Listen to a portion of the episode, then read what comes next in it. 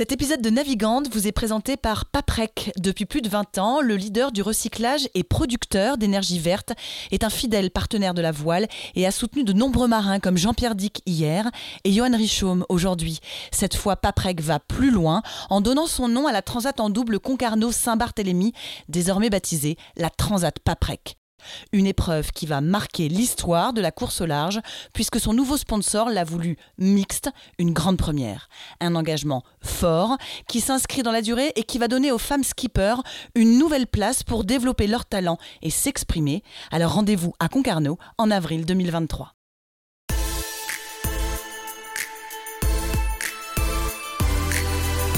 Bonjour à tous, bienvenue dans Navigante, le podcast dédié aux femmes de la course au large et de la régate, celles sous les feux des projecteurs, celles de l'ombre aussi, à ces femmes compétitrices, déterminées, qui mènent parfois mille vies en une. Elles vont vous raconter leur parcours, leur bonheur, leurs cicatrices, leur place dans le monde de la voile. Elles vont nous dire ce qui les anime encore et toujours. On va partir à la rencontre de ces navigantes très inspirantes. Navigante est produit par Tip Shaft, le média des professionnels et des passionnés de voile de compétition. Tip Shaft, ce sont deux newsletters hebdomadaires en français et en anglais, des podcasts, des événements, des formations, un studio de production de contenu, ainsi qu'une plateforme de vidéos à la demande et un festival du film que vous pouvez retrouver sur tipenshaft.com. Je suis Hélène Cougoul et vous écoutez Navigante. Son truc, c'est d'être sur l'eau. Elle adore ça, être sur l'eau. Et si possible, en allant vite, sur une planche à foil, comprenez, qui vole. Et ça lui colle un sourire sur le visage qui s'efface rarement. Pourtant, d'où elle vient, ce sont plutôt les bateaux de la course au large qu'elle a vu défiler dans un mythique chenal, en partance ou au retour du tour du monde en solitaire, sans escale et sans assistance. Vous avez compris, mon invité a vu le jour au Sable d'Olonne, petite dernière de quatre enfants, tous biberonnés à la planche à voile. 1992, c'est d'ailleurs l'année de sa naissance et aussi celle du premier titre olympique français en planche, celui de Franck David à Barcelone. Un signe En tout cas, une source d'inspiration pour les bonnes fées qui se sont penchées sur son berceau.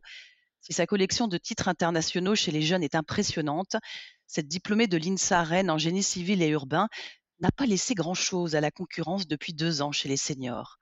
Depuis que la planche RSX a été abandonnée pour l'IQ Foil pour les prochains Jeux olympiques, elle est devenue double championne du monde et d'Europe, une sorte de révélation. Et à un an de Paris 2024, ça sonne bien. En décembre dernier, quelques jours avant son 30e anniversaire, elle faisait même partie des nommés triés sur le volet au titre de marin international de l'année de la Fédération mondiale de voile. Très, très chic. Hélène Noès-Mohen est mon invitée dans ce premier épisode de Navigante de 2023. Bonjour Hélène. Bonjour. Je vois que ça vous fait sourire. Bah oui, c'est une introduction sympa. Hein. Hélène, on va commencer avec euh, la première question qui est un petit rituel dans Navigante. Si je te dis les femmes et la voile, la place des femmes dans ce sport, tu réponds quoi? Ben, je te répondrais qu'en olympisme, on a une belle place, hein, on a la même place que les hommes déjà. Donc euh, moi, j'ai toujours grandi avec ça, euh, vraiment dans cette culture de, de la voile olympique où, euh, où c'est exactement pareil. On a une médaille au jeu pour les hommes et pour les femmes. Donc à partir du moment où on se bat pour la même chose, on a aussi les mêmes moyens qui sont mis en place derrière. donc vraiment, nous, on sent pas la différence entre être une femme ou un homme.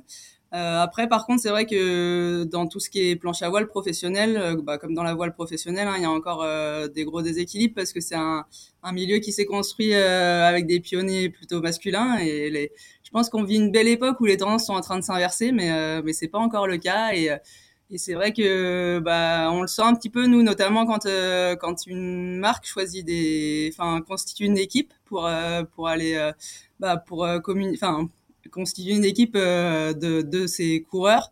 Euh, notamment les femmes, c'est souvent pour communiquer et les hommes plutôt pour le développer le matériel. Alors c'est vrai qu'on aimerait bien aussi être dans le développement du matériel. Donc euh, on le sent un peu, mais vraiment je pense qu'on est en train de vivre une, bonne époque où les tendances s'inversent petit à petit. Quoi. On y reviendra évidemment, mais comment tu le sens justement ce, changement qui est en train de s'opérer? Tu as, des exemples en tête? C'est peut-être pas aussi palpable qu'un exemple d'ailleurs? Ouais, alors euh, moi maintenant je cours euh, absolument qu'en IQ foil, mais c'est vrai que sur le, par exemple sur le tour euh, professionnel de planche à voile euh, où il y a du prize money à chaque euh, événement, bah maintenant c'est à égalité, donc sur les deux ça change pas mal la donne euh, aussi.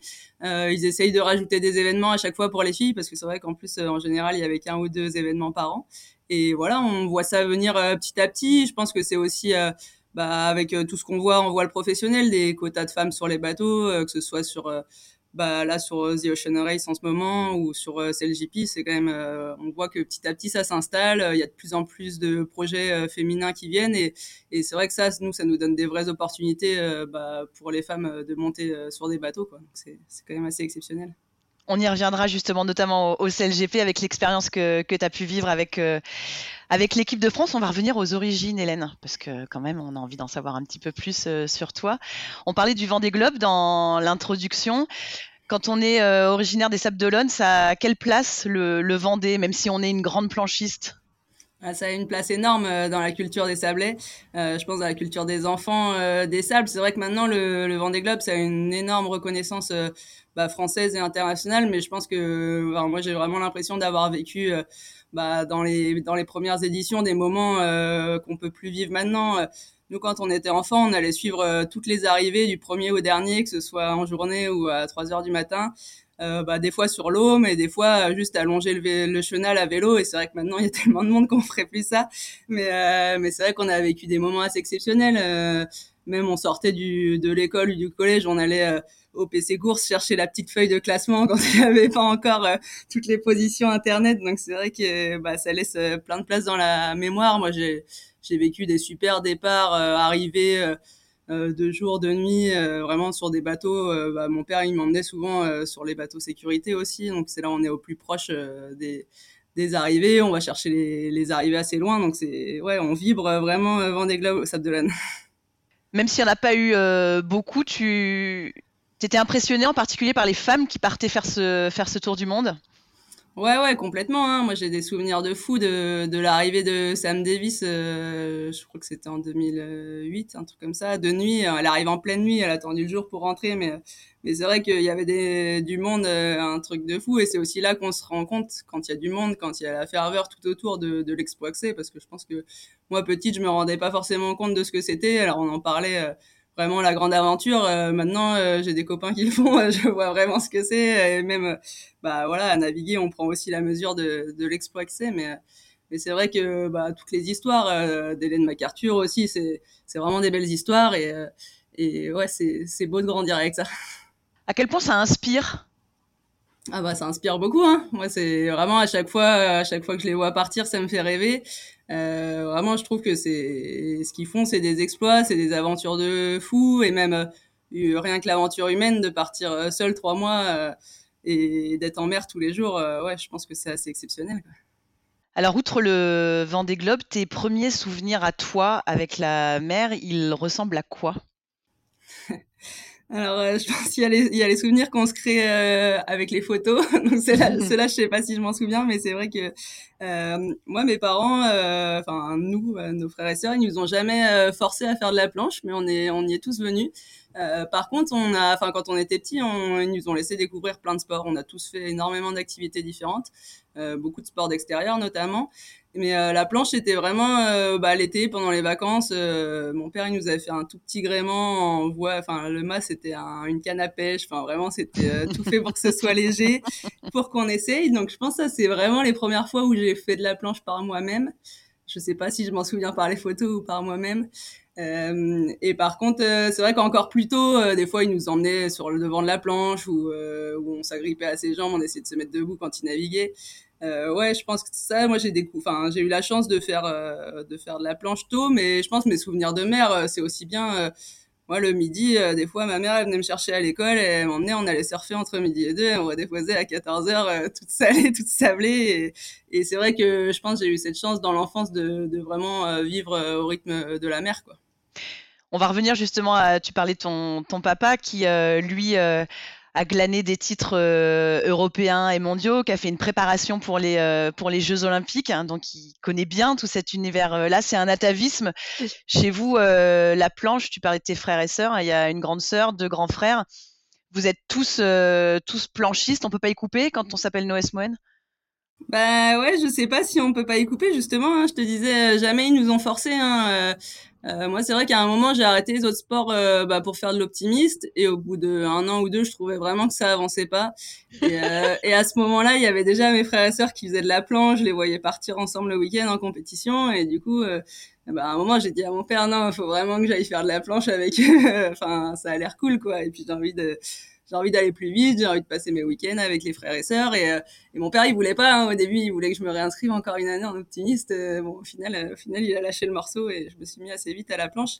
Mais c'est vrai que vraiment, je pense qu'on y est tous venus un par un à notre rythme.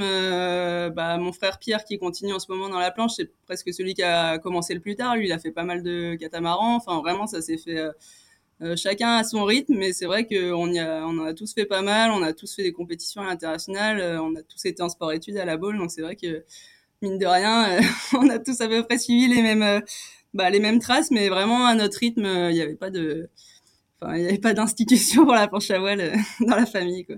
Justement, je lisais, c'est ce que tu euh, ce que as évoqué là, que quand tu as 12 ans, je crois, tu te mets à la planche, ton papa te dit euh, c'est trop exigeant, prends ton temps. il, il, avait peur de quoi? Parce qu'évidemment, tu ne l'as pas du tout écouté, hein, apparemment. Mais il avait, il avait peur de quoi? Ouais, alors moi j'écoute pas toujours les gens, j'écoute pas toujours ce qu'on me dit. Euh, je sais pas de quoi il avait peur. Euh, je pense qu'il, bah, la planche à voile c'est quand même un sport un peu complexe, donc euh, je pense qu'il voulait pas que je que je perde le goût de la voile, quoi. à vouloir aller trop vite, enfin, j'en sais rien, faudrait lui demander, hein.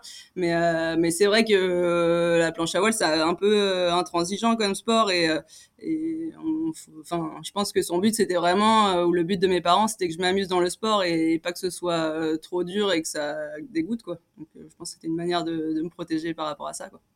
Alors, tu n'es tellement pas dégoûté que en 2005, j'aime beaucoup cette anecdote et tu vas nous la raconter et tu vas la raconter à nos auditeurs tu accompagnes ton grand frère justement à un championnat du monde, si je me trompe pas, hein, si j'ai bien lu les, les articles te, te, concernant. Et alors, a priori, tu ne fais que accompagner ton grand frère. J'étais en train de me demander à quelle anecdote t'allais venir. Euh, ouais, c'est vrai. Ben en fait, euh, mes parents, euh, quand on partait en vacances euh, l'été, donc quand tous mes grands frères et grandes sœurs ont commencé à faire euh, de la planche et des compètes, tout simplement, ça coûtait cher. ils n'avaient pas forcément des gros moyens, et du coup, ce qu'ils faisaient, c'est qu'ils faisaient un peu une pierre de coups. on partait en vacances avec les planches sur le toit, on allait dans les campings qui étaient sur le lieu des compètes, et comme ça, les frères et sœurs, ils faisaient les compètes et moi, j'étais au camping, quoi, avec une planche quand même pour naviguer. Donc, euh, D'abord, il y a eu, je crois que c'est en 2003 ou en 2004, on a été quand même jusqu'en Bulgarie comme ça. Il y avait un championnat du monde ou d'Europe en Bulgarie où, bah, du coup, on a traversé toute l'Europe. On a, c'était génial. Hein, on a fait plein d'étapes, on a visité plein d'endroits. Enfin, moi, j'ai surtout ce souvenir-là. Je pense que mes frères et sœurs, ils ont le souvenir de la compète, mais voilà, chacun, chacun ses souvenirs. Et en 2005, du coup, c'était en Pologne. Euh, moi, je sais pas si j'y allais que pour accompagner, hein, mais, euh, mais effectivement, j'ai fait un championnat du monde, mon premier championnat du monde comme ça. Euh, à 13 ans. voilà, c'est sûr que ça avait dû être programmé plus tôt pour, pour mon frère. Je sais pas comment ça s'est passé. je l'ai fait et j'ai fait mon premier podium mondial d'ailleurs à ce, ce moment-là.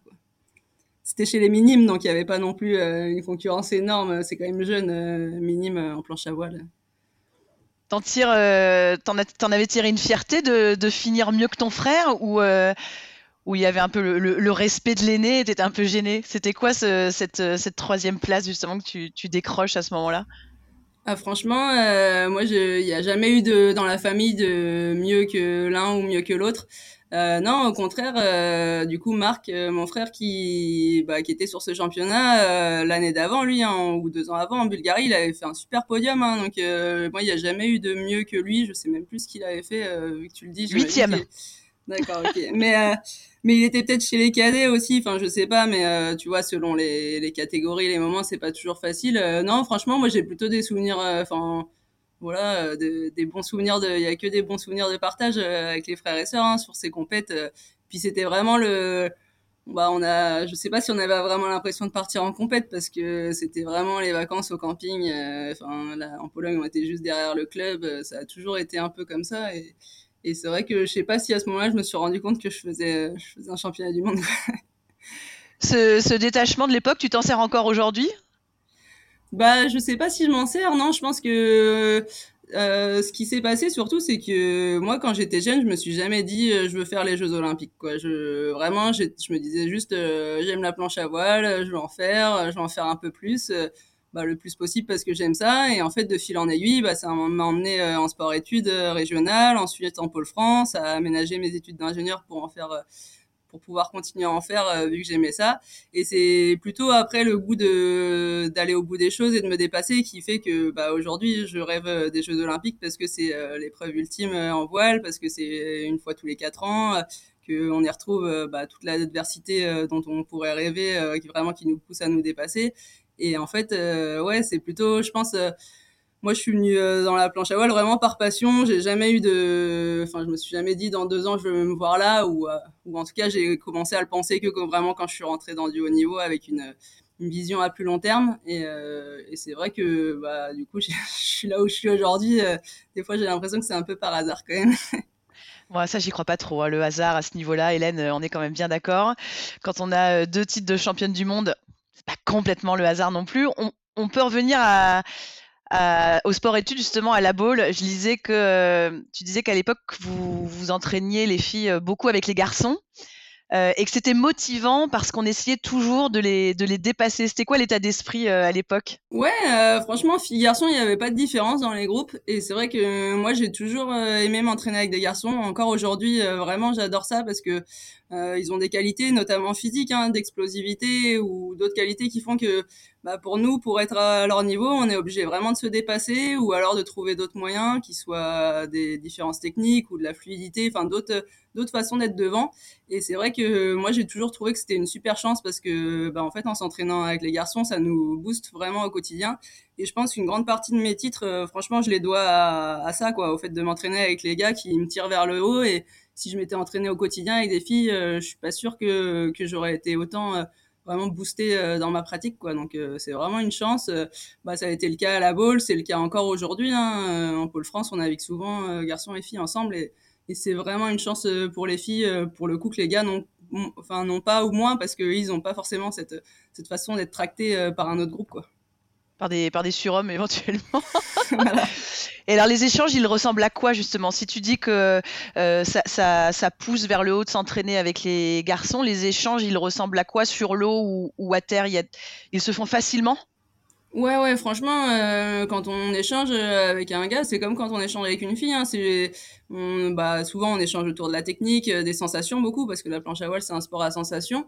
Mais euh, vraiment, c'est juste que on, peut avoir des façons de faire un peu différentes, et du coup, euh, en discuter, ça ouvre un peu les yeux, ça ouvre l'esprit, et du coup, on a envie de tester d'autres techniques. Et après, ouais, juste c'est sur l'eau voir quelqu'un toujours juste devant, qui est toujours un peu difficile à rattraper, quoi. mais les échanges, ils sont super constructifs. Pour le coup, je pense quand je disais que les gars ont pas cette chance d'avoir quelqu'un pour les, enfin un autre groupe pour les tracter. Par contre, je pense qu'ils bénéficient autant des échanges avec nous. Euh, vraiment, c'est c'est juste des, des façons de, de, faire, des façons de naviguer un peu différentes et, euh, c'est super intéressant pour euh, les hommes comme pour les femmes hein, d'entendre ce qui se passe chez les autres quoi. Ah bah raconte-nous, développe ça, ça m'intéresse. C'est quoi les façons différentes de naviguer justement? Euh, déjà, ça, c'est propre à chacun. Hein. Chacun a ses façons de naviguer. Mais comme je te disais tout à l'heure, euh, les gars, des fois, c'est un petit peu plus en force. Euh, nous, c'est un petit peu plus en finesse, si je dois caricaturer. mais, mais du coup, forcément, il y, a des, y a des façons. nous, en planche, on parle souvent de façon de placer le gréement, de façon de se positionner. Nous, de de, bah, de pousser dans notre harnais ou d'appuyer sur les pieds qui sont un peu différentes. Donc vraiment, on va aller dans la finesse de ces détails, de dire qu'est-ce que fait chacun, qu'est-ce qu'on cherche à faire, dans quoi on est un peu limité, qu'est-ce qui est dur, et euh, des fois on se rend compte que c'est pas du tout les mêmes choses, donc euh, c'est hyper intéressant de, discuter de tout ça, quoi. Est-ce que dans ton parcours, alors on a parlé de la bowl, il y a des titres chez les jeunes, les cadets là qui viennent, qui viennent très vite, hein, en 2007 notamment avec euh, titre mondial, titre européen. Est-ce que dans dans ce début de parcours, même jusqu'à aujourd'hui, avec le, palmarès que, tu as, ça a été euh, bah, de temps en temps un avantage ou de temps en temps un inconvénient d'être euh, d'être une femme? Est-ce que tu t'es parfois heurté à ça ou est-ce, enfin, en tout cas confronté au, au fait d'être une femme, dans le plus ou dans le moins d'ailleurs? Bah non, franchement, euh, moi j'ai jamais trop senti la différence. Hein, c'est ce que je te disais tout à l'heure. Euh, en olympisme, euh, on a cette chance qu'à la fin il y a une médaille euh, pour les deux. Et même quand euh, c'était chez les juniors là, mes titres, il n'y avait pas de. En fait, toute la culture derrière de la planche à voile, elle découle de la culture olympique. Donc même quand on est en minime ou en cadet, ben, en fait il y a un titre pour pour les hommes comme pour les femmes. Et j'ai envie de dire que ça règle tous les problèmes quoi. à partir de là, on voit pas trop de différence. Non, franchement, je pense que euh, moi, j'ai, j'ai presque, euh, franchement, euh, si on m'avait pas dit que c'était pas comme ça, enfin pas partout pareil, je, l'aurais jamais su quoi, parce que nous vraiment, on vit là-dessus, on vit un petit peu un monde idéal. Alors c'est sûr que des fois, on est moins nombreux, enfin on est moins nombreux souvent dans les groupes d'entraînement, mais mais moi j'ai toujours, je crois que je me suis jamais vraiment retrouvée seule bah, dans mon groupe d'entraînement. Et au final, euh, bah, dans tous les cas, vu que j'ai bien navigué avec les garçons, ça n'a pas été un problème. Mais, euh, mais que ce soit sur les compétitions ou autres, euh, franchement, j'ai j'ai pas de souvenir de, de mauvaises situations. quoi. Qu'est-ce qu'il faudrait faire pour qu'il y ait plus de filles dans les groupes d'entraînement, justement? Alors, si tu veux le secret, je pense qu'en planche à voile, il existe en Israël, parce que vraiment, c'est la nation où ils ont toujours plein plein de filles chez les jeunes, euh, quasiment toujours des championnes du monde. Euh, eux, je sais que dans les clubs, on avait discuté il y a longtemps avec un entraîneur. Je pense que je sais pas si ils font encore comme ça aujourd'hui. Eux, ils recrutent euh, des filles dans les clubs quand elles sont jeunes. Ils essayent de les emmener faire de la planche parce qu'une fois qu'ils ont des filles, bah les gars ils viennent. c'est ce qui m'avait. Donc euh, voilà, voir si c'est ça le secret. Je sais pas. Non, honnêtement, euh, je sais pas du tout. Je pense que des fois, ouais, les filles, elles viennent quand il y a déjà des filles, quoi. Enfin, il y en a qui ont besoin de ça. Donc, euh, faut ouvrir un peu la porte. Euh, je pense qu'une des grosses difficultés, c'est euh, des fois, ça peut être le matériel. Il faut qu'il soit adapté dans tous les clubs. Donc, il faut globalement des, des gréements assez légers, des choses qui font qu'on enlève les difficultés au fur et à mesure, quoi. Hélène, tu disais effectivement, et c'est bien logique, hein, eu égard à la discipline, que c'est pas forcément un, un souci puisqu'il y a une catégorie homme et une catégorie femme. Donc euh, finalement, chacun trouve sa place. Moi, je pensais aussi à, à potentiellement d'autres domaines, euh, notamment euh, Charline Picon qui bah, dit la même chose que toi ou que vous en olympisme. Hein, euh, pas de souci puisqu'il y a catégorie homme, catégorie femme. Mais par contre, pour euh, aller chercher des sponsors, aller chercher des sous, c'est pas toujours facile euh, quand on est euh, une femme. Est-ce que toi, tu as déjà été confrontée à ça? Je me souviens qu'il y a une anecdote où en, en 2015, je crois que tu fais un, un crowdfunding euh, pour pouvoir aller en, Australie. Est-ce que ça, c'est un, c'est un souci Est-ce que c'est plus difficile quand on est une femme? Ouais, alors le, sponsoring et le financement de sa saison, franchement, en olympisme, c'est toujours un challenge. hein. Il il y a personne qui va te dire que c'est facile. Je pense que malheureusement, la visibilité, on l'a que tous les quatre ans, euh, et c'est même si nos budgets ils sont vraiment moindres par rapport à de la course au large, euh, bah, c'est vachement plus dur d'aller trouver des financements. Il y a aussi le fait que nous, euh, au quotidien, notre priorité c'est d'aller s'entraîner et pas d'aller chercher des sous. Donc euh, c'est vrai qu'on met le curseur des priorités pas aux mêmes endroits. On va on va commencer par euh, bah, pas vouloir euh, lâcher la planche euh, pour aller faire des rendez-vous ou quand on a quand on va chercher des sponsors, on voudrait que ça marche tout de suite. Donc je pense qu'on n'est pas Vraiment, on est, on n'est pas ceux qui savent le mieux, enfin, qui, qui savent le mieux faire euh, là-dessus. Après, c'est, euh, c'est aussi difficile pour les hommes que pour les femmes, je pense. Moi, vraiment, euh, là où j'ai pu voir des différences, c'était plutôt dans les, dans les sponsoring de matériel. Mais du coup, c'était pas ce qui me servait directement sur les compétitions de planche à dérive. Mais c'est vrai que quand j'ai fait un peu de slalom, c'était toujours une galère hein, de d'avoir du matériel euh, pendant un moment, je pense 2015-2016 notamment, j'ai dû en faire un peu à côté et chaque compétition c'était c'était une galère pour avoir du matériel. Souvent je me le retrouvais à je me retrouvais à rassembler le kit euh, final le matin sur la plage et euh, et c'est vrai que sur tout ce qui est sponsor technique c'est c'est assez difficile parce que le milieu culturellement il est tourné vers les hommes. Après tous les sponsors financiers, je pense que vraiment ça change rien. Et par contre, aujourd'hui, dans les sponsors qui vont chercher à faire des équipes euh, d'athlètes, souvent ils cherchent euh, la parité et ça, pour nous, c'est vraiment un plus. Euh, après, voilà, c'est vraiment c'est une galère de tous les jours, hein, trouver des sous. euh, on n'a pas on n'a pas trouvé le secret, je pense, là-dedans dans l'olympisme. Comment tu te vends, toi? Euh, moi, je sais pas très bien me vendre. ouais, vraiment, c'est pas ma, première qualité de savoir me vendre.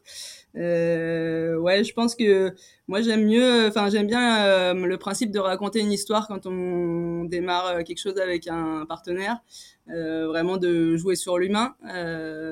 Après, forcément, il faudrait que je me vende plus par rapport à mes titres. Moi, c'est pas j'aime pas trop m'afficher avec un CV de titre, c'est pas ma façon de faire. Donc, j'essaye plutôt d'être dans les échanges, bah, dans le côté humain, les émotions, enfin, ce qui me parle le plus en fait.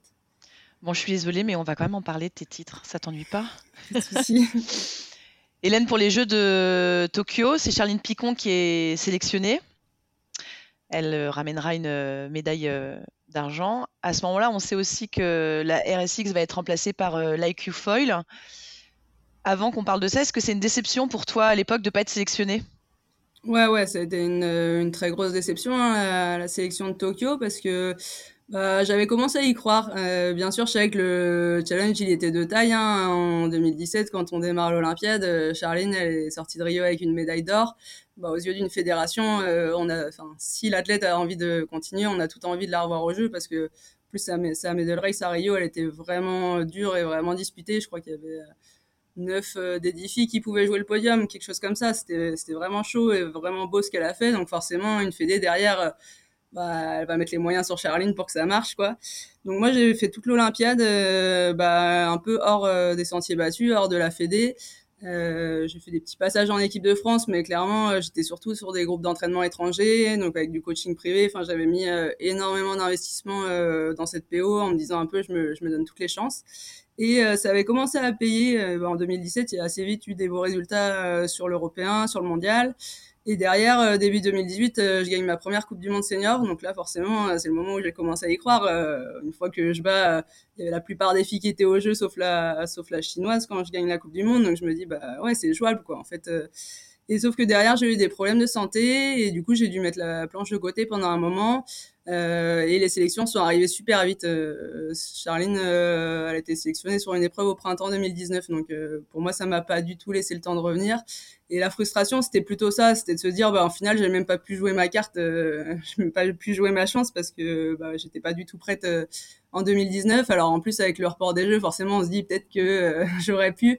Euh, je pense que pour moi, ça a quand même été une chance le fait de pas être sélectionné tôt avec du recul. je l'aurais pas dit à ce moment-là, mais euh, mais avec du recul, avec le passage au foil, euh, bah en fait franchement, ce qu'ils ont vécu là, de s'entraîner tout seul, parce qu'en fait, en 2020, nous, on pensait tous aller jusqu'à, il y avait un championnat d'Europe prévu en mai 2020. Euh, L'idée un peu générale de tout le monde, c'était, euh, on a su en octobre octobre-novembre 2019 que ça passait en foil pour Paris. Mais tout le monde s'était dit, on va jusqu'au dernier championnat d'Europe. Euh, et puis en mai, on range la RSX, on se met au foil. Et puis ceux qui vont au jeu, ils font juin, juillet tout seul. Et puis c'est parti, quoi. De toute façon, ils vont aller tôt au Japon. Et sauf que quand il y a eu, bah, déjà moi l'hiver d'avant, donc j'avais commencé à faire un peu, vraiment je faisais autant de l'un que de l'autre. Je faisais euh, moitié RSX, moitié foil. Euh, on était pas beaucoup, on était deux trois à faire ça. Tout le monde était resté en RSX sinon.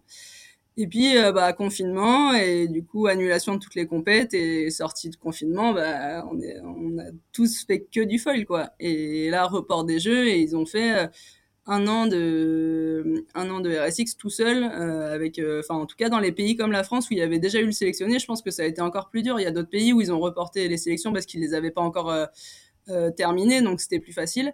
Et eux, ils ont continué à avoir une émulation de groupe. Charline et Thomas, là, ils se sont retrouvés quand même bah du coup tu es tout seul dans ton pays à faire euh, la planche que tu fais, tu peux pas trop voyager parce que avec le Covid on pouvait pas trop bouger. Euh, franchement, euh, moi je me suis dit que j'étais mieux à ne pas vivre cette situation et à commencer commencer à, à, faire de l'IQ. On avait plein de choses à apprendre donc donc franchement ça a été plutôt un tremplin pour la suite. Et puis bah, derrière Charline elle ramène encore une belle médaille donc clairement il y a, y a pas de regret à avoir. Hein. Si Charline euh, ramène une deuxième médaille olympique, l'argent, toi de ton côté, tu, euh, donc tu vas très tôt te mettre à cette, euh, cette nouvelle planche olympique, l'IQ Foil, et puis tu vas ramener toi aussi des titres très vite, hein, titres mondiaux, titres européens en 2020, en 2021. comment t'expliques cette suprématie qui va très vite exploser aux yeux du monde? Bah, il y a deux choses, je pense que, en fait, déjà, moi, je, euh, la planche à voile euh, sur foil, quand c'est arrivé, j'étais super curieuse. Je pense que c'est vraiment un de mes traits de, un des traits de caractère qui m'a aidé. Et du coup, assez vite, j'ai voulu en faire, euh, en parallèle de la RSX. Vraiment, des fois, on s'entraînait en RSX. Le soir, je posais la RSX et je retournais faire une petite heure de foil. Et en fait, à ce moment-là, le matériel de foil, il était vraiment beaucoup plus compliqué. dans les premiers foils qu'on avait, c'était, bah, beaucoup plus instable, euh, en fait euh, plus technique. Et, euh, et, du coup, quand on a eu le, le matériel d'IQ Foil, bah, c'est du matériel qui est puissant, où c'est dur de passer un cran de vitesse, mais globalement, il est quand même super tolérant. Euh, enfin, tous ceux qui savaient déjà naviguer en foil qui sont, et qui sont montés dessus se sont dit, bah là, c'est quand même, c'est un, un, beau cadeau qu'ils nous ont fait. Il est plutôt facile, ce matériel. Et, euh, du coup, forcément, quand on a passé du temps à chercher des, choses, à s'entraîner sur du matériel plus technique et plus compliqué, euh, derrière, tout paraît plus facile. Je pense qu'il y a une partie, ça vient de là, vraiment, le fait d'avoir bah, commencé plus tôt et dans des conditions un peu plus dures.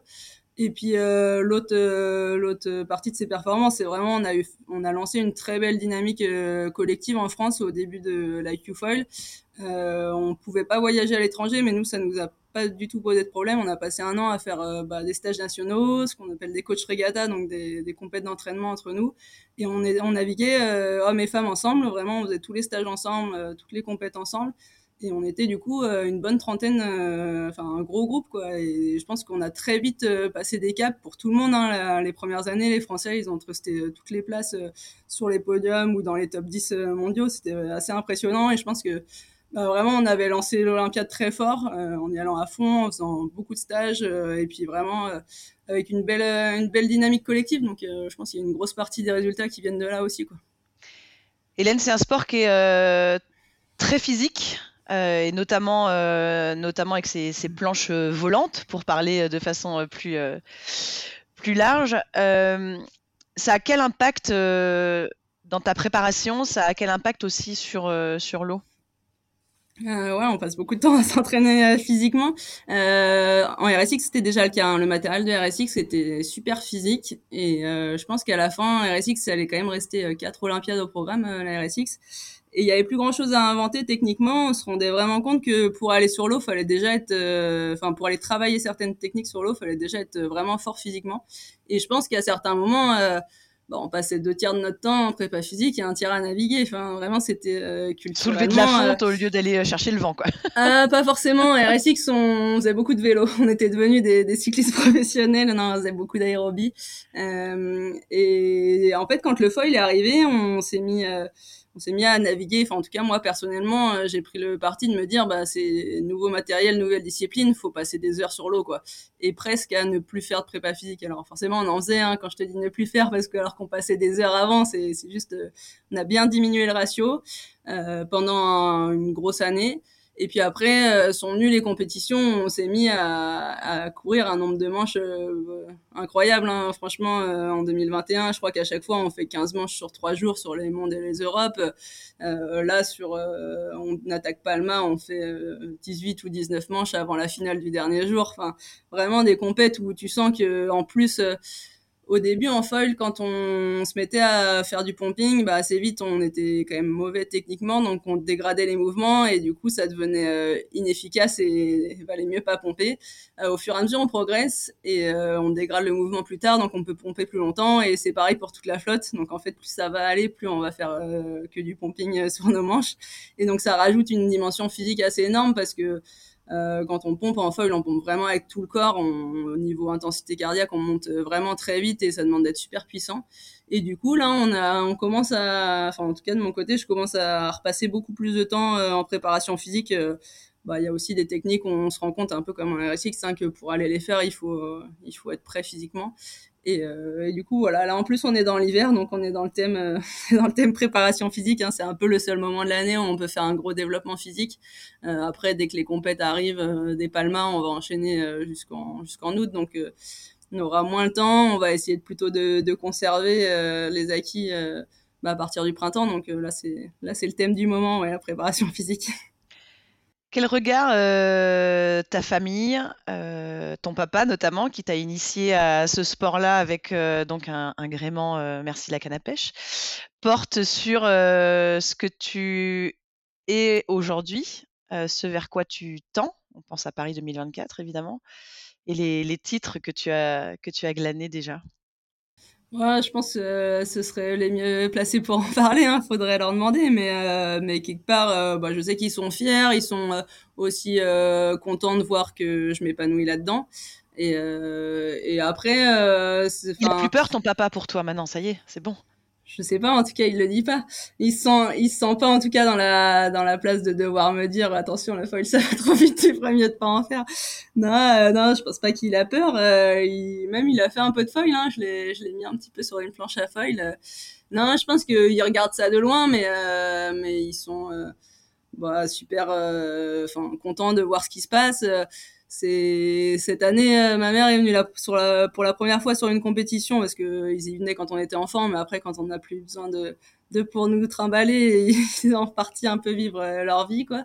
Et, euh, et c'est vrai qu'elle a du coup elle a vécu euh, bah, la première euh, compétition où elle est venue et même la première journée où elle est venue sur l'eau c'était la finale du championnat d'Europe au lac de Garde moi je lui avais dit si tu veux venir quelque part en vacances que ce soit un endroit joli où tu profites c'est le lac de Garde il y a pas mieux.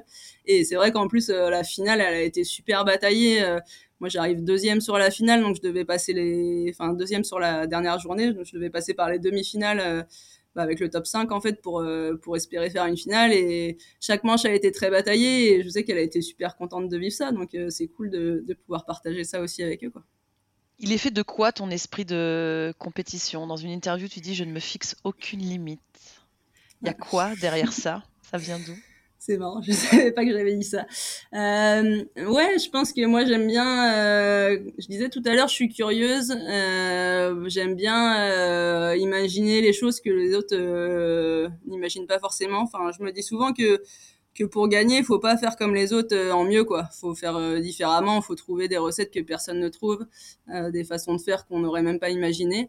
Et, et, je pense que du coup, ouais, mon mon esprit de compétition, je sais pas, mais en tout cas, ma façon de construire la performance, c'est vraiment d'aller chercher euh, ce que les autres vont pas chercher, euh, d'essayer d'être euh, bah, d'être maline en fait dans, dans ma préparation et euh, et puis après des fois ouais de, de pousser euh, de pousser les curseurs, des fois de pousser les limites, vraiment le, côté dépassement physique en, enfin engagement physique en planche à voile, ça me plaît énormément. Là en plus en foil, on est toujours sur le fil, hein, c'est beaucoup d'adrénaline, une petite erreur, une grosse chute je trouve que, que le ratio vraiment de comment on, comment on arrive à s'engager, euh, comment on arrive à prendre des risques, mais pas trop, euh, c'est super intéressant. Donc, euh, c'est tout ça qui, qui, me plaît et qui construit, je pense, bah, mon état d'esprit en compétition. Quoi.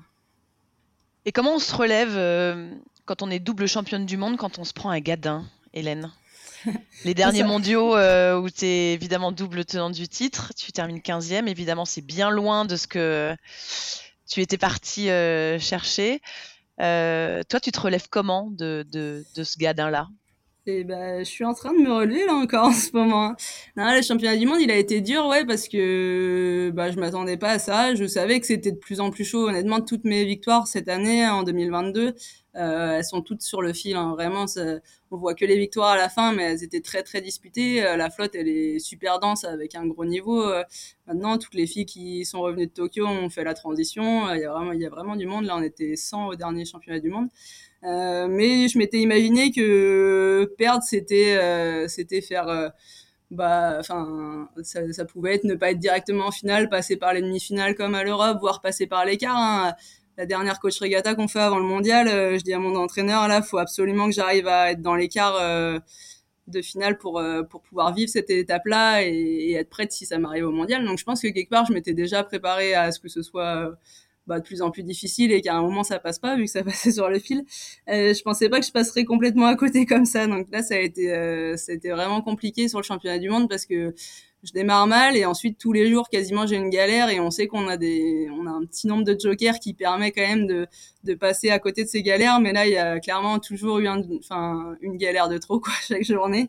Et du coup je sentais que bah ouais c'était toujours à peu près accessible euh, si tout s'alignait de de rentrer quand même dans la finale. Mais en fait euh, en fait ça s'alignait jamais quoi. Donc ça a été un championnat assez dur à vivre voilà, après ça fait partie du jeu, ça fait partie du sport. Hein. Euh, on a eu des conditions assez compliquées aussi euh, sur lesquelles on, enfin, qu'on a quasiment jamais à l'entraînement et, et c'est resté un championnat du monde chez soi où on pense connaître le site. Donc quand d'un seul coup on se retrouve à pas avoir cet avantage-là du lieu, bah, c'est difficile quoi.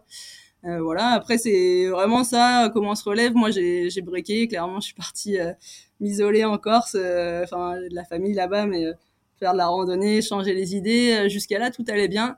Et puis après, il a fallu se remettre à l'entraînement là, et là, ça a été vraiment une autre galère. Bah, cet automne là, ça a été, ça a été vraiment compliqué parce que je pense qu'au fond, ce championnat du monde, il m'a fait réaliser que bah, c'était possible de, de me sentir prête et en même temps de au jeu de peut-être pas être dans le match de, pour aller faire une médaille. Et euh, que certes euh, je rêve des jeux j'ai vraiment envie d'aller représenter la France là-bas mais mais je veux pas y aller pour faire de la représentation. Je veux pas y aller si c'est pour ne pas pouvoir jouer une médaille quoi. Ne, ne pas être dans le match pour ça vraiment euh, je me suis dit bah c'est pas pour ça que je m'entraîne tous les jours c'est pas c'est pas ça qui me booste tous les matins à me mettre à 100% et clairement à m'entraîner 300 euh, jours par an, 350 jours par an dans mon projet, quoi. Et du coup, euh, clairement, ça a amené pas mal de remises en question, euh, plutôt dans mon projet, dans le comment je le conçois, comment tout ça tout se passe, comment je l'organise et, et puis comment j'essaie de construire la performance. Enfin, ces moments, je pense qu'on a envie tous plusieurs, les sportifs dans notre carrière, où vraiment on doit un peu tout remettre en question, tout tout, tout réfléchir et tout reconstruire, euh, bah c'est clairement pas des, des moments faciles. Hein. Euh, moi, je navigue beaucoup à l'envie et là, ça m'avait, enfin toutes ces réflexions, ça m'avait un peu coupé l'envie de naviguer.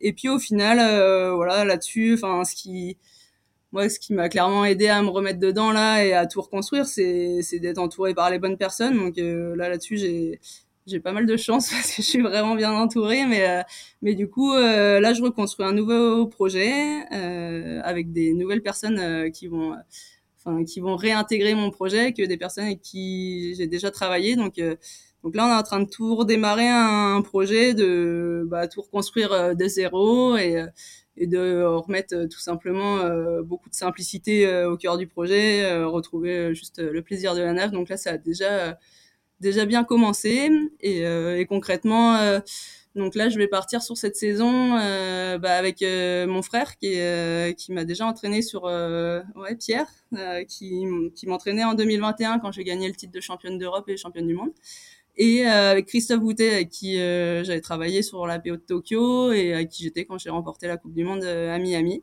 Donc là, je m'appuie sur Pierre et Christophe. On est en train de bah, construire un projet qui, j'espère, sera assez solide et clairement, euh, en tout cas, il y a beaucoup d'envie. Enfin, ils sont à fond, donc euh, du coup, ça, ça m'aide aussi à être à fond. Et, euh, et voilà, c'est comment on rebondit. C'est, je pense, pour revenir à ta question, c'est, c'est vraiment on essaye de remettre en question les choses qu'il faut, mais sans tout remettre en question, essayer de vraiment faire le tri pour pour garder ce qui marchait bien et changer ce qui marchait moins bien. Donc euh, voilà, là, c'était clairement une claque euh, le championnat du monde et je pensais pas que l'après mondial serait aussi dur, mais en même temps c'était clairement euh, une claque au bon moment. Je pense que moi c'est le dernier moment dans l'Olympiade où je pouvais vraiment tout réorganiser, donc parce qu'après ça va s'enchaîner. On a une, saison assez dense qui va démarrer là en avril et jusqu'au mois d'août ça va être vraiment très dense et derrière ce sera un an des Jeux, ce sera tout va vite s'enchaîner aussi, je pense. Donc donc voilà. Ça change quoi d'avoir euh, son grand frère, Pierre, dans son entourage pour euh, justement l'entraînement, pour aller jusqu'au jeu? Est-ce que euh, il te pousse encore plus fort? Est-ce qu'il prend soin de sa petite sœur? Je pense que c'est une chance. Enfin, pour moi, c'est une chance énorme de l'avoir à mes côtés. Déjà, parce que dans notre famille, vraiment entre frères et sœurs, on a toujours partagé beaucoup de choses et et avec Pierre, du coup, on s'est retrouvés bah, déjà à s'entraîner ensemble euh, à la boule pendant pas mal d'années. Euh, lui, il était étudiant à Nantes. Euh, moi, j'étais encore en sport-études à la boule et il venait s'entraîner là-bas. Donc, on a passé beaucoup de temps ensemble. Il m'a aussi suivi beaucoup en, préparation physique. En fait, lui, c'est sa formation de base. Et pendant près de dix ans, il, il s'est occupé de ma préparation physique. Donc, forcément, en dehors de, des liens vraiment de, de, frères et sœurs, on a construit beaucoup de liens euh, bah, dans le projet sportif. Et, euh, et puis il y a aussi euh, une partie toute simple qui est bien, c'est que on est quand même euh, tout le temps en déplacement. là, on, on, habite tous les deux à Brest, c'est quand même pas la porte à côté des Sables d'Olonne, et c'est cool d'avoir un petit peu de famille avec soi tout le temps. Ça nous permet de passer du temps ensemble et, euh, et vraiment, euh, bah, le temps qu'on peut passer en famille, on le sait, hein, dans les projets olympiques, il est, un peu compté et limité. Donc euh, vraiment, c'est top de pouvoir partager ça ensemble. Moi, je suis super contente qu'on qu parte ensemble sur ce projet cette année 2023 et c'est vrai que sur toutes les bah tout ce qui est relations humaines entre nous en fait on se connaît tellement bien que c'est facile il y a a pas besoin de réfléchir les choses Après, je pense pas qu'il prenne plus soin de moi que ça. Il essaye aussi de me pousser un peu dans mes retranchements des fois. Donc, donc voilà, c'est un beau projet qui se profile. Quel bel entourage et quel, quel joli projet. Évidemment, on, on, souhaitera le meilleur. Avant qu'on se quitte, Hélène, j'aimerais bien qu'on revienne. On l'a évoqué en tout début de, de, ce podcast, de cet entretien, sur l'expérience que tu as pu vivre aussi avec le CLGP, avec l'équipe de France. Euh, c'était à Saint-Tropez, c'est sur, sur, la première saison, et c'était à l'époque où on commençait tout juste à faire venir les, les femmes à bord. Toi, ça t'a hum, ça t'a apporté quoi cette expérience-là euh, je pense que ça m'a apporté plein de choses. Euh, déjà, euh, au niveau navigation, hein, l'appréhension de la vitesse, euh, c'est vrai que sur ces bateaux, euh, on sent vraiment la, la puissance du bateau. On sent que, en plus, vu que tout est coordonné dans l'équipage, chacun a son petit rôle, mais il faut vraiment que tout soit bien millimétré et bien orchestré. en foil où tout est chaud, c'est vrai que ça demande une, euh, une, précision et un investissement euh, bah aussi au niveau concentration qui est énorme. Et c'est vrai que bah, voir ces choses-là, les sentir, ça donne envie de d'être encore plus. Enfin, moi, je sais que dans ma préparation en IQ Foil, ça, ça donnait envie d'être encore plus euh, fine, encore plus millimétrée dans tout, dans tout ça, quoi.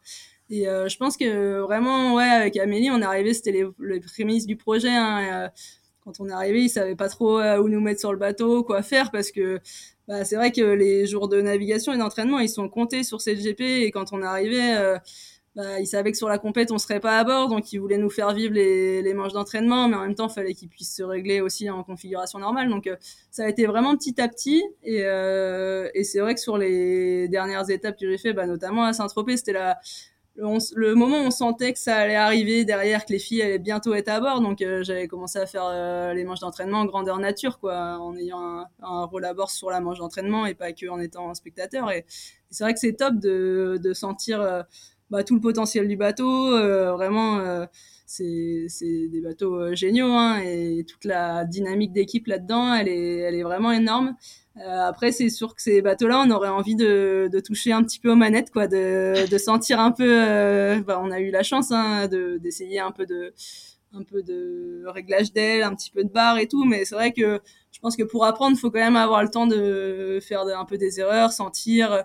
Et là, euh, les gars, quand ils s'entraînent, euh, ils ont vraiment pas le temps pour ça, donc ils essayent de nous faire un peu de place, mais mais c'est un peu limité. Je pense que ça va prendre encore un peu de temps euh, pour que les femmes puissent vraiment euh, bah, prendre les rôles clés et, derrière euh, être un peu aux commandes, mais, mais c'était déjà un bel avant-goût. Quoi.